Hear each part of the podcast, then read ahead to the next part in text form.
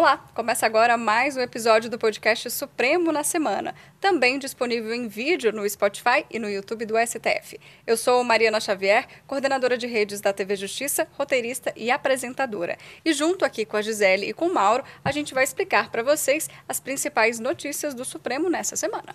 Eu sou Gisele Reis, consultora jurídica da rádio e também da TV Justiça. Comigo você vai ver os principais aspectos das decisões dos ministros do Supremo Tribunal Federal. Os aspectos que eu me refiro são os jurídicos. Sou Mauro Burlamac, jornalista da Secretaria de Comunicação Social do Supremo, e vou ajudar a Mari e a Gi a contar um pouco da semana aqui no Supremo.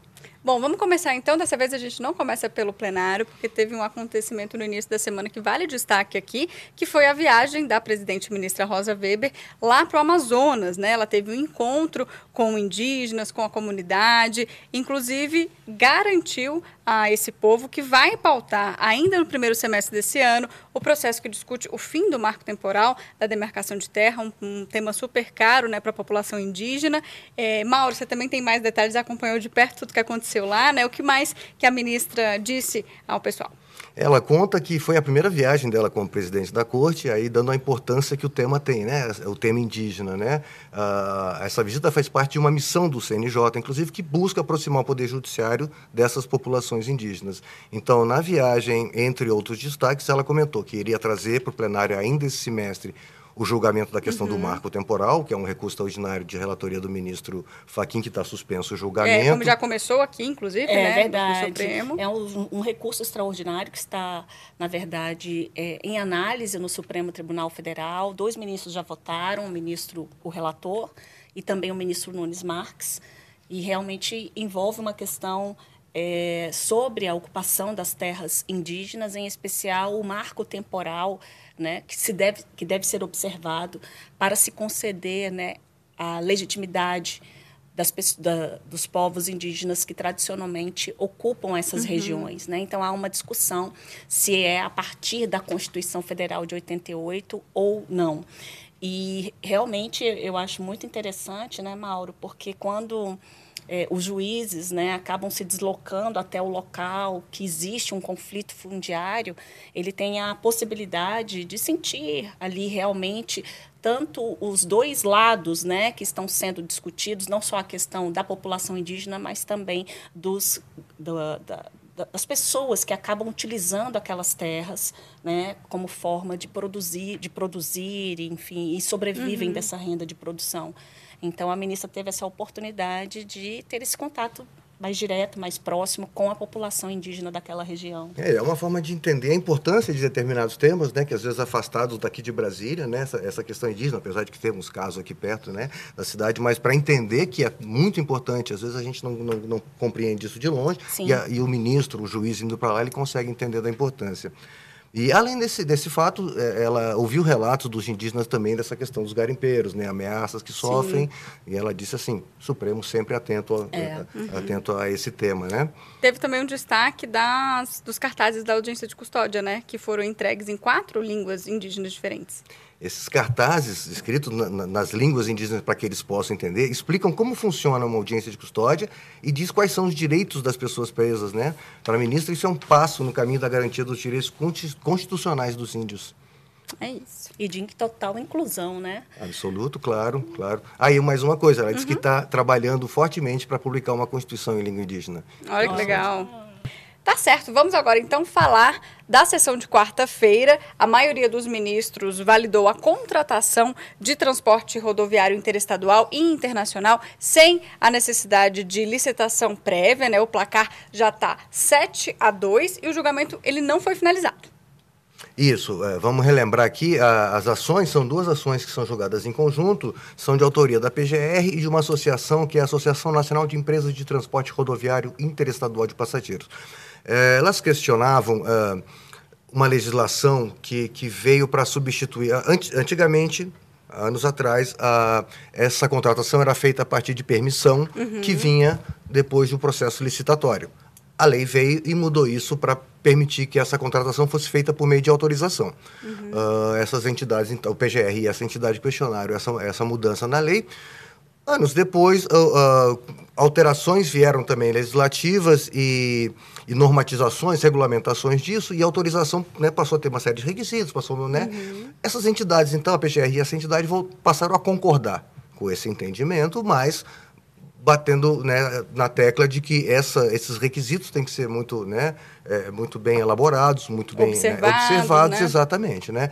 E aí o ministro Fux, o relator, então, primeiro Sim. a votar, né, ele já se manifestou pela, pela constitucionalidade da, da desse modelo de autorização para explora, exploração desse serviço. Né? Exatamente.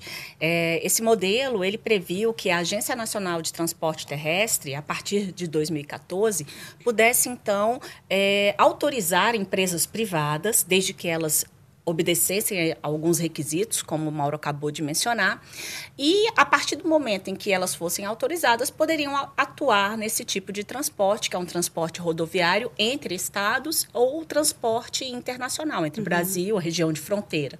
O serviço de transporte ele é um serviço interestadual e internacional, mas em especial o interestadual, ele é um serviço extremamente importante, né? até porque ele visa a integração entre os estados. É, hoje em dia é muito comum, aqui no Distrito Federal, por exemplo, a gente tem pessoas que trabalham em cidades né, uhum. que estão no estado do Goiás, mas que trabalham, entorno, estudam aqui? aqui? no Distrito Federal. E é muito comum isso também em outros estados Sim, da federação. São Paulo, né? Que tem Exatamente. Várias cidadezinhas ali próximas. Então, às vezes, né, vai fazer uhum. faculdade em outro lugar, enfim. Então, então, isso acaba é, é, impactando né, as pessoas que são usuárias desse uhum. tipo de serviço. E o que o ministro Fux colocou no voto, ele já é, se posicionou e foi acompanhado por vários outros ministros. Nós temos ao todo sete votos pela manutenção dessas regras. Uhum. Ele levou, inclusive, em consideração acórdão do Tribunal de Contas da União que entendeu também pela até destacou pontos positivos desse atual modelo de autorização. Então, é, de acordo com o ministro Fux, esse modelo ele permite uma maior concorrência de mercado, porque quando você tem a licitação, apenas uma empresa é escolhida para poder prestar uhum. o serviço. Mas a autorização ela permite que várias empresas possam prestar o serviço desde que ela observe os requisitos. Então, podem ser autorizadas quantas empresas? Todas as que cumprirem os requisitos, não tem limite. Gi, é interessante, inclusive para o usuário, para que a qualidade desse serviço também seja. E né, o preço baixe também, exato, a concorrência sim. baixa os preços. E foi o que o ministro mencionou no voto, né? Ele falou assim: olha, a licitação ela é a regra prevista na Constituição Federal, mas em alguns casos ela pode atrapalhar e ao invés de beneficiar o usuário, prejudica. Então, neste caso, foi aonde ele colocou. A autorização tem sido assim: abre os mercados, universaliza o serviço traz a prestação desse serviço de uma forma mais eficiente. Então, você tem um serviço melhor por um preço menor. E é interessante a gente falar que a chamada autorização simples, né, que é, é. eles falam sobre isso, não quer dizer que não tenha a fiscalização, todos os pré-requisitos que precisam ser é. preenchidos, é. não é isso? É, é, e é importante lembrar aqui que a gente está falando, né, de novo, você na chamada já falou, né, serviço aí de transporte interestadual e internacional. Os outros, cada um né, tem sua regra ali. Os outros, né, né, Gi, Ferrovia outros... é um modelo, é, transporte municipal normalmente tem observado outras regras. Inclusive, tivemos dois votos divergentes. O uhum. ministro Edson Fachin levantou a divergência, ele foi seguido pelo ministro é, Ricardo Lewandowski, e eles entendem que a regra geral é a licitação e que a autorização seria para situações mais é, simples. Uhum. E que, neste caso, envolvendo transporte, eles entendem que seria o caso realmente de continuar, de continuar não, de voltar ao regime anterior, né, que seria uhum. permissão mediante licitação. Então eles entendem que as alterações legislativas feriram a Constituição Federal. A Agência Nacional de Transporte Terrestre, ela estabelece uma série de observâncias. Por exemplo, aqui, quando a, a empresa ela tem interesse né, em, em é, tem interesse em, em, estar autorizada a executar esse serviço, ela tem que apresentar qual é o mercado que ela pretende atender, quais são as linhas, né? ela tem equipe para isso, qual é a, é, a frequência mínima de, desses veículos, a frota de carros. Né? Tem uma, é uma conferência toda atual. antes né, de, tem de toda. Existe, existem várias regulamentações uhum. né, a uhum. respeito do tema. Então, a ausência de licitação né, não significa ausência de regulamentação.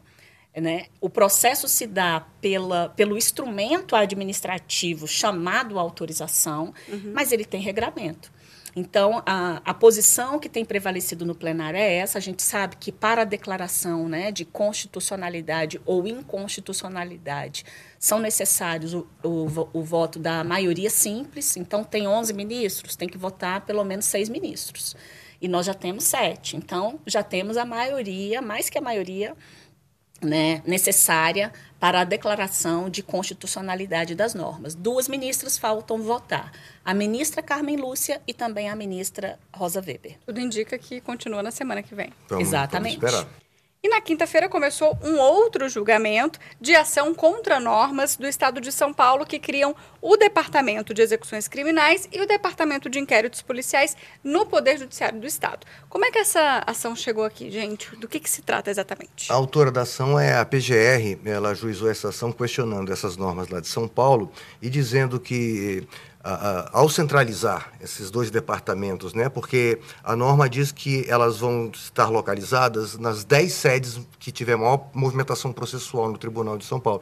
Então, a, a, PGR diz que, ao centralizar essa prestação de serviços, a norma estaria dificultando o acesso do uhum. jurisdicionado ao Poder Judiciário. Né? Então, seria é, contrariando a garantia do amplo acesso ao Judiciário, ampla defesa e a própria eficiência na administração pública. E aí diz que, em outros estados, ao contrário, isso é capilarizado, isso é facilitado ao jurisdicionado, no entendimento da PGR, que é autora da ação, e até de alguns amigos da corte que se manifestaram durante o julgamento. Não é isso, Gi? Exatamente.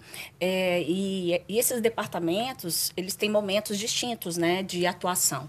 O departamento de é, regional de inquérito policial, ele vai atuar ali naquele, naquele momento anterior ao processo penal propriamente dito, e o outro departamento, que é o regional estadual de execução criminal, ele tem atuação depois de uma sentença uhum, condenatória fase, né? transitada em julgado.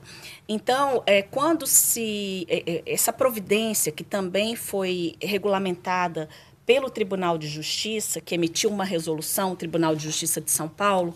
Inclusive, nessa resolução, constou que é o Conselho da Magistratura é quem vai definir quais juízes é que deve devem atuar nestes dois departamentos. Uhum. Isso, inclusive, também é um dos argumentos assim pela inconstitucionalidade dessa legislação paulista.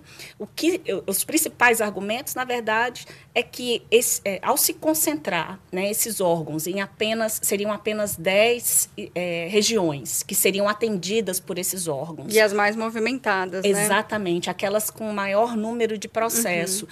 Mas é, o que se argumenta na inicial né, na, da ação direta de inconstitucionalidade é que isso acabaria afastando aquele que precisa pedir uma providência, por exemplo, do juízo das execuções, até mesmo do próprio advogado, de acesso uhum. a algum pedido específico dentro de um inquérito policial que precise de uma decisão judicial.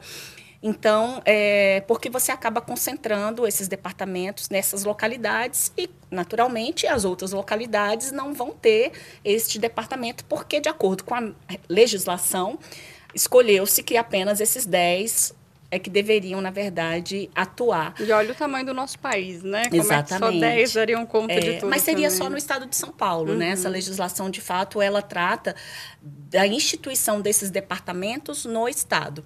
E aí, é, ofensa, que consta na petição inicial, acesso ao judiciário, é, da inafastabilidade, né, princípio da inafastabilidade do Poder Judiciário e que também regras de promoção e de deslocamento de magistrados, que também estão previstas na Constituição, estariam sendo desrespeitadas, né, inclusive o princípio da inamovibilidade.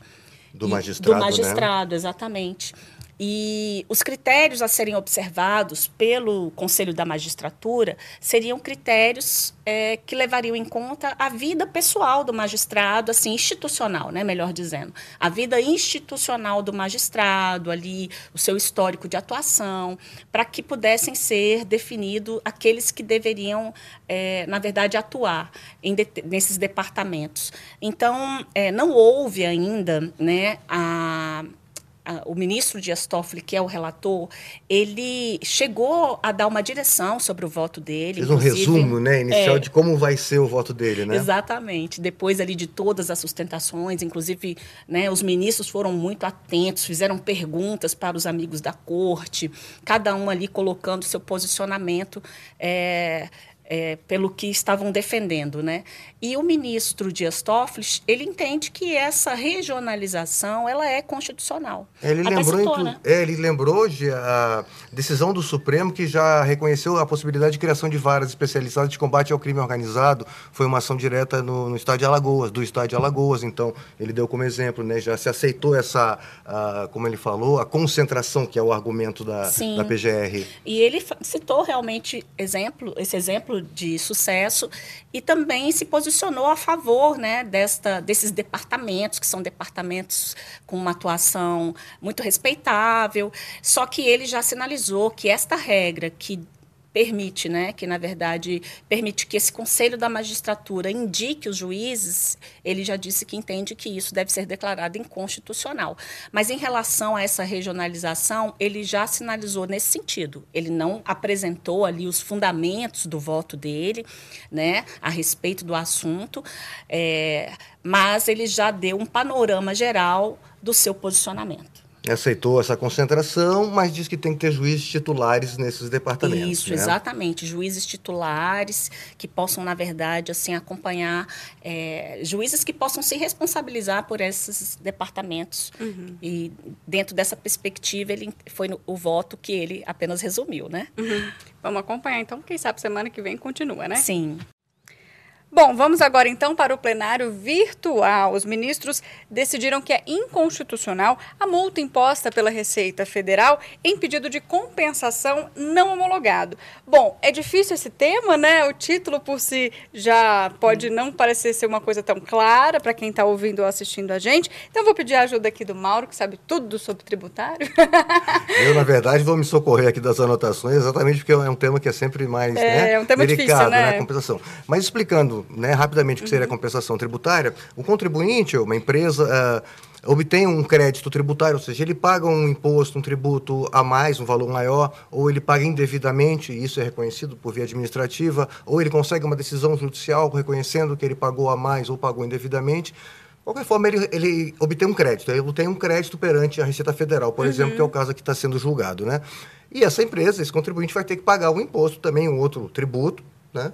E o que, que ele vai fazer? Ele vai pegar esse crédito para abater do, do, valor daquele tributo que ele tem para pagar. Então entra no sistema, pede para fazer essa, faz essa declaração né, de compensação e aí coloca lá. Esse, essa compensação tem que ser homologada pela Receita Federal. Sim. Isso acontece posteriormente, mas tem que ser homologada. Se não houver homologação, aí é o que a lei prevê, que além de pagar o imposto, que acabou, então uhum. fica né, como se não tivesse sido pago, uh, o contribuinte vai ter que pagar uma multa de 50% é. desse valor que ele declarou como sendo compensado. Tá? Isso assim que determina a lei. E aí os ministros vieram dizer que essa, essa multa automática, né, de que é uma multa automática, não é constitucional. Era uma multa isolada, assim, que na verdade você tinha, naqueles casos em que você é credor e devedor ao mesmo tempo, e aí você pede para compensar. Olha, eu te devo, mas você também me deve, então vamos compensar e aí eu vou pagar só a diferença. Uhum.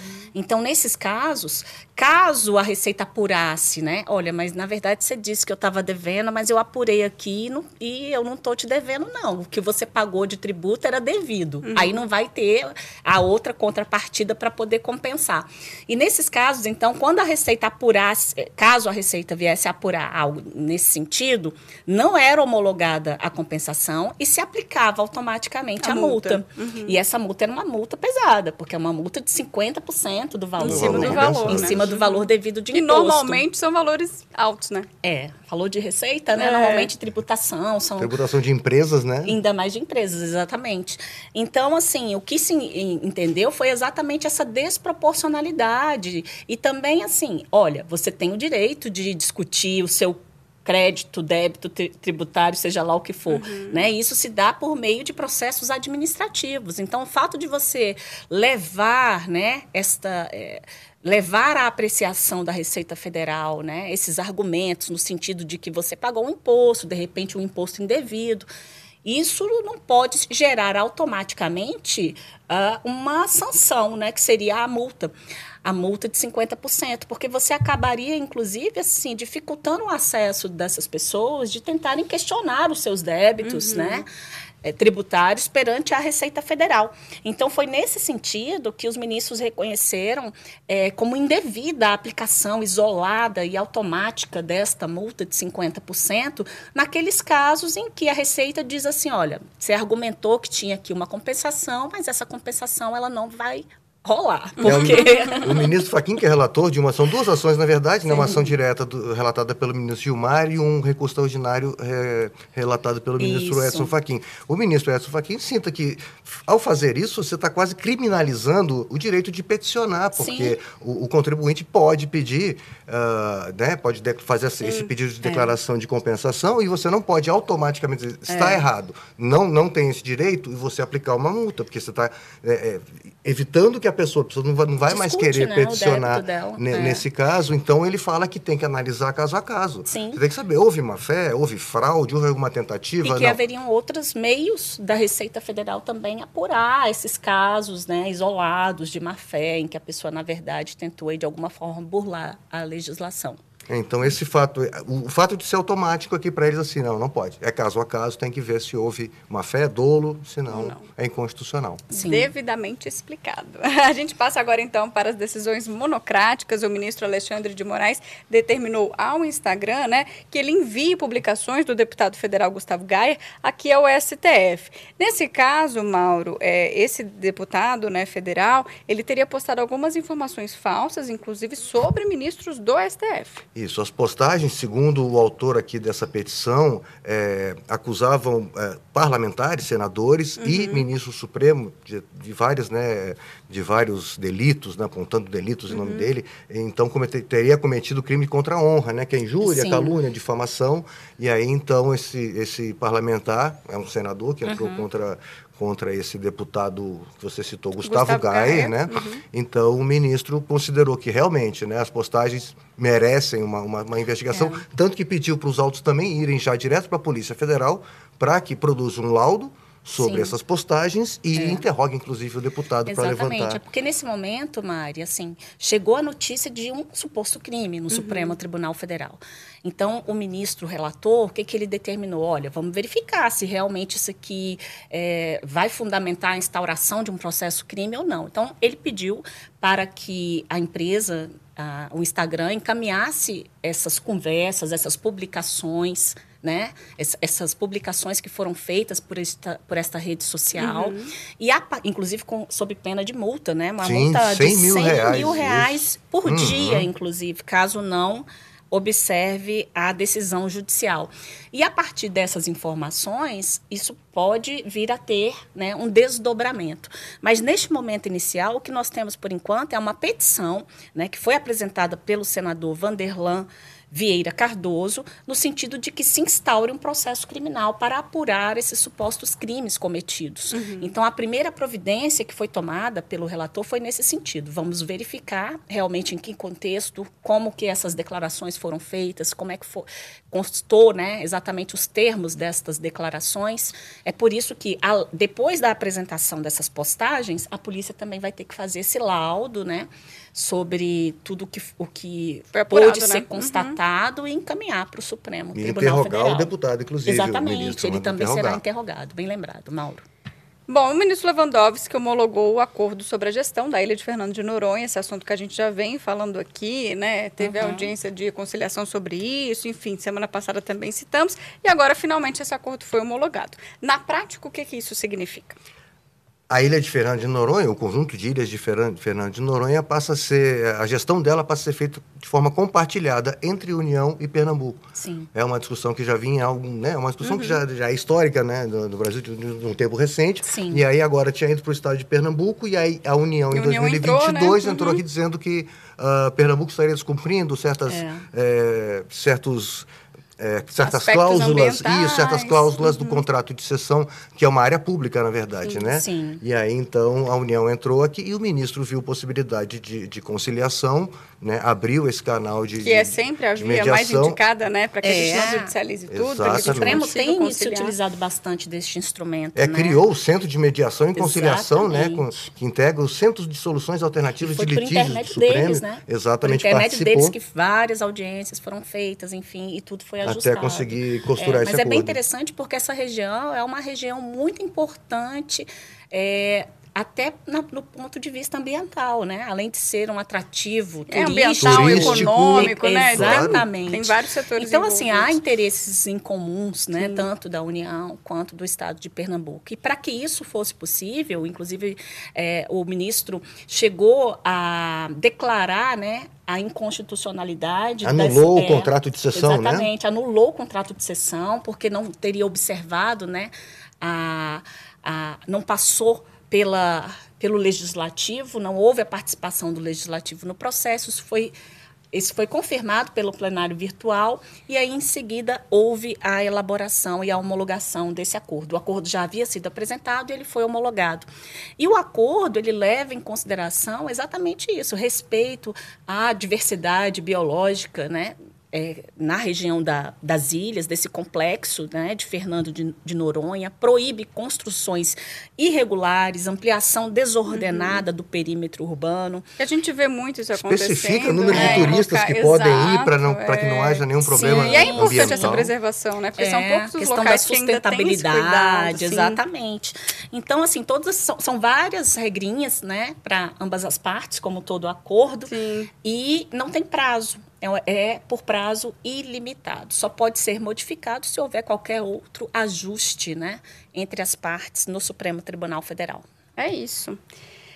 Mais uma aqui do ministro Ricardo Lewandowski, que ele suspendeu as reintegrações de posse de fazendas localizadas em terras indígenas na Bahia. A gente falou aqui no início do episódio, né, que a ministra Rosa Weber tinha ido, inclusive, e deu atenção a, esse, a essa questão indígena, sobre a demarcação das terras, marco temporal, enfim. Sim. E aí a gente vem com essa notícia que tem tudo a ver, né, Mauro? Isso, o ministro Ricardo Lewandowski, relator de duas reclamações aqui, é. uh, que pediam para suspender decisões do juiz federal de Teixeira de Freitas, na Bahia, que, que deu essa, essa decisão de reintegração de posse para fazendeiros de imóveis rurais onde vivem é, grupos indígenas da, da uhum. dos Pataxós. Né? E aí o que acontece? Elas não estão homologadas ainda, uma está demarcada e a outra em processo de demarcação, Sim. tá? mas assim, está tá em discussão o processo, né? Então o ministro é, uhum. cassou essa, essa, essa decisão, do, essas duas decisões do juiz de Teixeira de Freitas e suspendeu o processo. Porque o que acontece? Ele lembra que no recurso extraordinário do marco temporal, Sim. que está em discussão no uhum. Supremo, o relator, que é o ministro Edson Fachin, depois de reconhecer repercussão geral no caso, ou Sim. seja, vai ser uma decisão que vai valer para todos, determinou a suspensão nacional de todos os processos que tratem de, de é, demarcação, de questão né? processória, né? até ser resolvido. Uhum. E aí, o que, é que o ministro Lewandowski diz? Que realmente essas duas decisões uh, violaram a decisão do ministro Edson, Edson Fachin. Fachin. E aí vem a reclamação, né, Gil? Exatamente, que foi apresentada pela Defensoria Pública da União e é um instrumento jurídico que visa assegurar a competência dos tribunais superiores e a autoridade das decisões do Supremo Tribunal Federal. Então, se houve uma decisão do ministro Edson Fachin quanto a esta suspensão nacional dos processos que discutem esse tema, enquanto o Supremo não, defi não def definir a questão né, uhum. que está em julgamento, a gente até mencionou aqui que já foram Sim, proferidos dois até votos. Até esse semestre, né? A gente vai ter a continuação da notícia que a gente deu. Então, então até lá tudo é, fica suspenso. Como houve essa decisão uhum. é, na contramão daquilo que foi decidido pelo ministro Edson Fachin, é, o instrumento né, jurídico adequado quando isso acontece é realmente a utilização da reclamação. Para garantir a decisão, né? A autoridade da decisão do Supremo, né? Exatamente. Muito bom. O que vem por aí? Vamos saber? O que, é que vem então na semana que vem? A gente já tem audiência pública marcada sobre o Marco Civil da Internet. Inclusive, Sim. é uma audiência que ia ser realizada lá em 2020, aí veio a pandemia, né? A gente teve que mudar o curso aí de tudo da vida, mas agora finalmente ela vai ser é, realizada. Já tem 47 expositores confirmados. Uhum. Isso, são dois, são dois processos, dois relatores, ministro Luiz Fux e ministro Dias Toffoli, né? Uhum. Na terça-feira agora, então, eles divulgaram primeiro é, 45 expositores expositores queriam participar e na sexta-feira, hoje, mais cedo, o ministro Dias Toffoli deferiu mais dois pedidos, então a gente está com 47 expositores, uhum. né? E aí, então, a, a, a audiência vai acabar acontecendo em dois dias, nos dias 28 e 29, né? Uh, são 47 expositores, e aí os ministros só explicaram rapidamente né, que a seleção se deu com, com base em critérios de representatividade, especialização técnica uhum. e, e, a plura, plura, pluralidade de perspectivas para garantir né, uma, é. diferentes pontos de vista serem é. defendidos. Né? Isso é importante, porque as audiências públicas elas servem exatamente para isso, para trazer elementos técnicos. Né, que muitas é, vezes os ministros não, não têm. Eles, têm, nota, eles têm conhecimento jurídico, né, mas, e, e conhecimento sobre várias áreas, mas em algumas há necessidade de um conhecimento técnico específico. Então, daí a importância de se ouvir a comunidade civil, acadêmica, né, que, na verdade, é, tem é, ali estudos sobre este tema, que trata, na, trata exatamente da lei que estabeleceu o marco da marco internet. Civil da internet. É, o marco uhum. civil da internet e um dos questionamentos é exatamente a questão da prestação dessas informações por essas empresas provedoras, né, de, uhum. por meio em razão de decisões judiciais. Nós já tivemos algumas decisões, inclusive do Supremo Tribunal Federal. A gente vê assim que os ministros sempre determinam, né, a, a imposição de uma multa caso não haja o cumprimento das decisões porque isso já gerou algum desgaste né, no âmbito do Poder Judiciário. Nós já tivemos empresas que se negaram a prestar informações, enfim. Então, esse, é, o julgamento desses dois, são dois, duas ADIs? São dois recursos extraordinários. O julgamento desses dois recursos extraordinários vai caminhar exatamente para estabelecer, as, né, deixar de maneira mais, claro, uhum. mais clara como que isso, na verdade, deve acontecer no âmbito dessa legislação que já existe. E lembrando que a audiência pública é transmitida ao vivo no YouTube do STF e da TV Justiça também. E sessão plenária, né? Semana que vem temos também sessão quarta e quinta. Pode ser que Sim. esses dois julgamentos que a gente citou mais cedo, eles continuem. Exatamente. Sim. Tem mais alguma coisa interessante prevista na pauta? Que a gente na pode... terça a gente tem sessão da segunda turma prevista já, uhum. né? Sim. E aí, no plenário, eu anotei aqui, além da possibilidade da continuidade desses dois processos, que faltam os dois votos das ministras é. Carmen Lúcia e Rosa Weber. Uhum. Naquele na, caso dos transportes. Na questão né? dos transportes e a continuidade do, da questão dos São departamentos uhum. lá Isso. em São Paulo de execuções, especializados, né? Exatamente. E especializados, né? Esses dois casos teriam retornado. E eu anotei aqui uma ação rescisória que, que é interessante, porque discute a questão da, do, do que fazer quando há um empate no julgamento de caso, aqui é um caso é uma extradição, se isso deve favorecer o réu ou não. Né? Hum. Houve uma extradição aqui e o, e o, extraditando, como se diz, ele foi uh, não foi concedido a extradição porque houve um empate no julgamento, sendo que um ministro de turma, são cinco, né? Uhum. Um ministro estava fora por licença médica e aí se deu esse resultado favorecendo o réu, que é o, é o entendimento que existe em matéria penal, mas eles querem saber se esse, vão discutir se isso se estende a toda, todos uhum. os processos que envolvem Desta matéria penal, penal né? ou se isso é só em habeas corpus ou em recursos que não sejam os extraordinários. É um tema interessante, né, Perfeito. né, Gê? É super interessante. A ação rescisória, ela serve para desconstituir uma decisão que já transitou em julgado. Então, neste caso, o que, que nós temos? Isso que o Mauro acabou de lembrar. Nós temos um, uma extradição que acabou não sendo autorizada porque houve um empate, e esse empate decorreu de uma questão é, jurídica, é, em saber se o, o crime estava ou não prescrito. Este colombiano foi acusado de homicídio. Ele praticou o crime quando tinha 18 anos, ficou foragido por 26 anos. E aí, uh, na verdade, quem ajuizou essa ação rescisória foi o, o pai da, da, vítima, da, vítima, O pai da vítima. Ele atuou lá eh, na Colômbia como uma espécie de assistente da acusação. E aí, ele, diante da decisão né, do Supremo, que acabou não autorizando a extradição, porque parte dos ministros entendiam que o crime de homicídio havia sido prescrito, né, estava uhum. prescrito. E, a, e o, o, já a outra corrente. A outra corrente entendeu que não, que não estaria é, com a prescrição ali constatada. Então, em razão desse empate, e aplicar uma regra do regimento interno que diz né, que deveria prevalecer a posição mais favorável. Né? E, nesse caso, a posição mais favorável é pela não autorização da extradição. E aí, essa decisão transitou em julgado, o colombiano foi colocado em liberdade, o pai da vítima entrou com uma ação rescisória no Supremo Tribunal Federal, visando desconstituir essa decisão. E aí ele argumenta, né, que foi na verdade uma questão de empate. Aí ele também traz alguns argumentos sobre a, a questão da prescrição e, e, e aí vem discussão novamente. Não é a primeira vez que o Supremo, na verdade, tem é, esse, é, esse tipo de controvérsia sobre o que fazer nesses casos em que o ministro não está presente. Ah, não, o quórum completo não está, uhum. e aí acaba que dá empate. Como resolver isso? Principalmente por uma ausência processos. temporária, né? É, que no caso foi, era uma licença médica, ou Sim. seja, a, a, turma tinha cinco ministros, um estava ausente é. por licença médica, ou seja, poderia voltar numa, momento, numa né? próxima né? sessão. Uhum. Exatamente. É. Então, provavelmente eles devem até decidir se de repente suspender a sessão seria uma das possibilidades, né? Para colher o voto do ministro ausente, né? ou se a regra que tem sido aplicada até então, nesse sentido de prevalecer a posição mais favorável né, ao réu ou ao é, recorrente, pode será continuará sendo aplicada e aí na pauta constam não só esse como um outro que é uma reclamação que também envolve a mesma discussão né é. sobre exatamente é, a solução desses processos diante de um empate e sempre envolvendo matéria penal. E o caso é tão interessante que, atualmente, agora, essa semana, Sim. a Câmara dos Deputados acabou de aprovar uma lei exatamente sobre esse tema, dizendo que, no caso dos julgamentos no STJ e no Supremo, quando houver empate, a decisão deve favorecer o réu. Então, assim, é um tema que está no judiciário, está no legislativo. É atual, né? É, é atual e que tem que ser enfrentado e resolvido. Tá certo. É isso mesmo. Vamos acompanhar então semana que vem. Gente, muito obrigada. Obrigada, Mauro. Obrigada, Gi, mais uma vez aqui para ah, explicar as decisões. Obrigado, Mari. Obrigado, Gi. Até a próxima, então, né? Vamos até lá, tá? Próxima. Semana que vem, semana que vem a gente volta então com mais decisões do Supremo. Tchau, tchau. Tchau, até lá.